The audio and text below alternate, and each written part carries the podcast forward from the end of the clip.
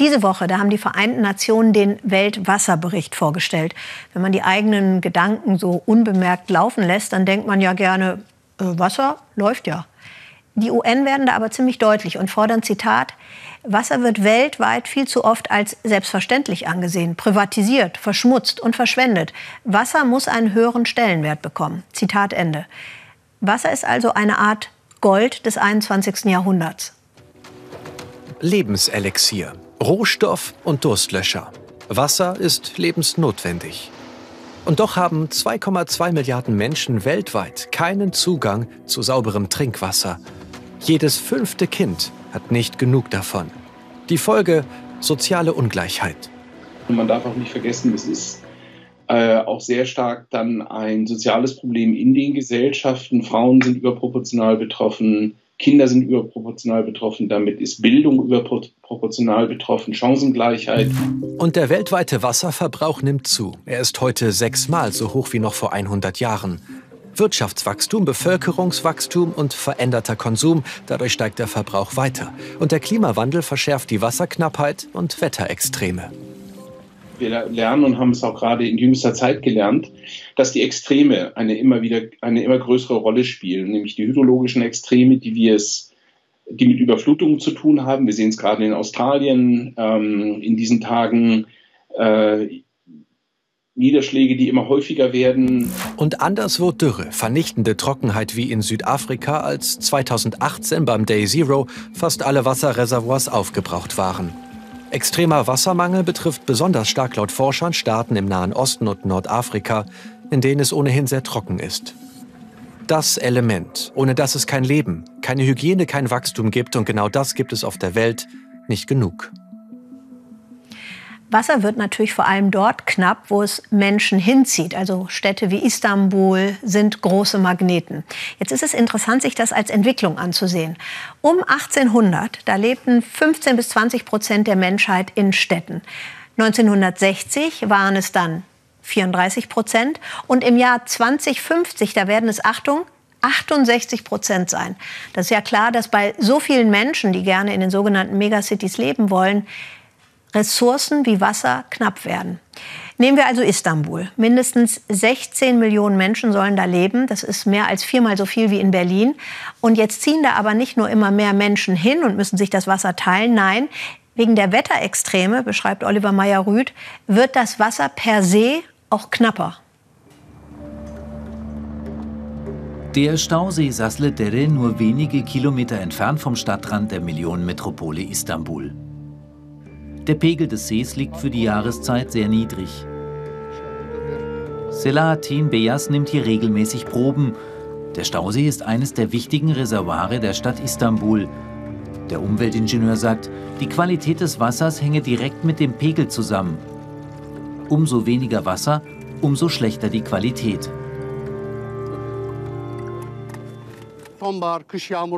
Der Pegel liegt bei 60 Prozent.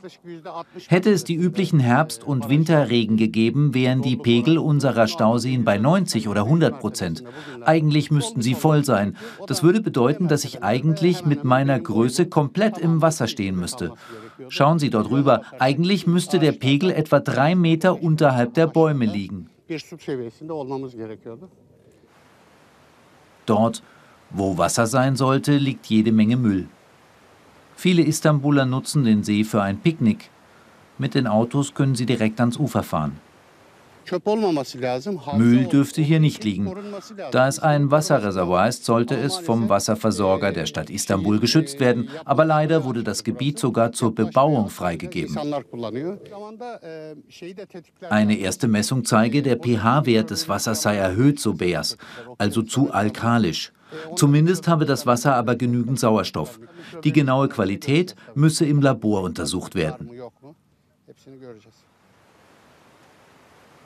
Es regnet einfach nicht genug. Ende vergangenen Jahres ruft die Stadtverwaltung zum Wassersparen auf. Kurz darauf heißt es in den Medien, das Wasser in den Stauseen rund um Istanbul reiche nur noch 45 Tage, um die 16 Millionen Einwohner zu versorgen. 16 Millionen Einwohner. Offiziell, manche sprechen von bis zu 20 Millionen. Die Herausforderung für so eine Stadt, ausreichend Wasser bereitzustellen, ist gigantisch. Täglich sitzen aufgrund von Reparaturen Stadtviertel mehrere Stunden auf dem Trockenen. Hier im Stadtteil Bacilar leben 725.000 Menschen. Acht Teams sind im Dauereinsatz, um marode Leitungen zu erneuern. Mehr als ein Fünftel des durch die Rohre laufenden Wassers versickert im Boden, weil die Infrastruktur veraltet ist. Der Chef des kommunalen Wasserversorgers sagt, in den 90er Jahren habe der Verlust sogar bei 40 Prozent gelegen. Wir haben die Verluste auf 22 Prozent gesenkt. Unser Ziel ist, die Verluste auf 15 Prozent zu senken. In entwickelten Ländern schafft man es auf bis zu 10 Prozent, aber das bringt natürlich Kosten mit sich.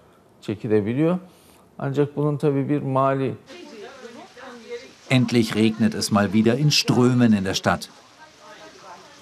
Damit die Stauseen wirklich volllaufen, muss es aber noch viel mehr in den nächsten Monaten regnen. Das langfristige Phänomen Trockenheit verschwindet nicht von heute auf morgen. Im Stadtteil Kadıköy gibt es eine Bürgerinitiative, die Bewohner überzeugen will, an ihre Wasserhähne Filter anzuschrauben, um den Verbrauch zu reduzieren.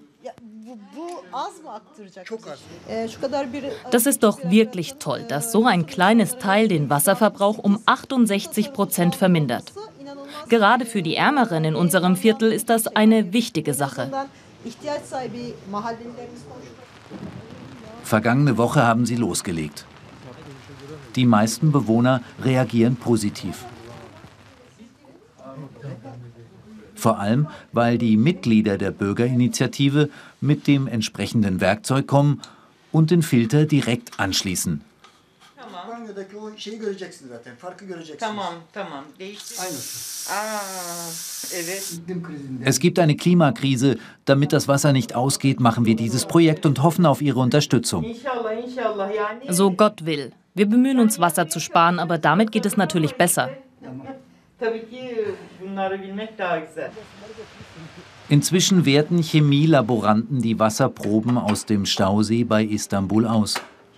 Sie suchen nach Phosphaten, Schwermetallen, prüfen den pH-Wert und den Stickstoff- oder Sauerstoffgehalt. Der Umweltingenieur Beyas hat das Ergebnis in der Hand.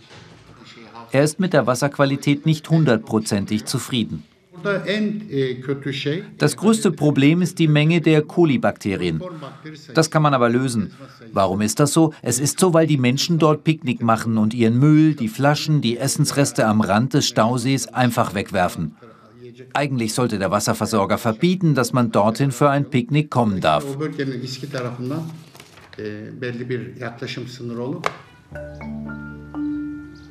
Nach den Regentagen ist der Pegel des Stausees sichtbar gestiegen aber noch lange nicht genug, sagt der Umweltingenieur. Für die Menschen in Istanbul, aber auch an vielen anderen Orten weltweit, könnte die Trockenheit zu einer immer größeren Herausforderung werden.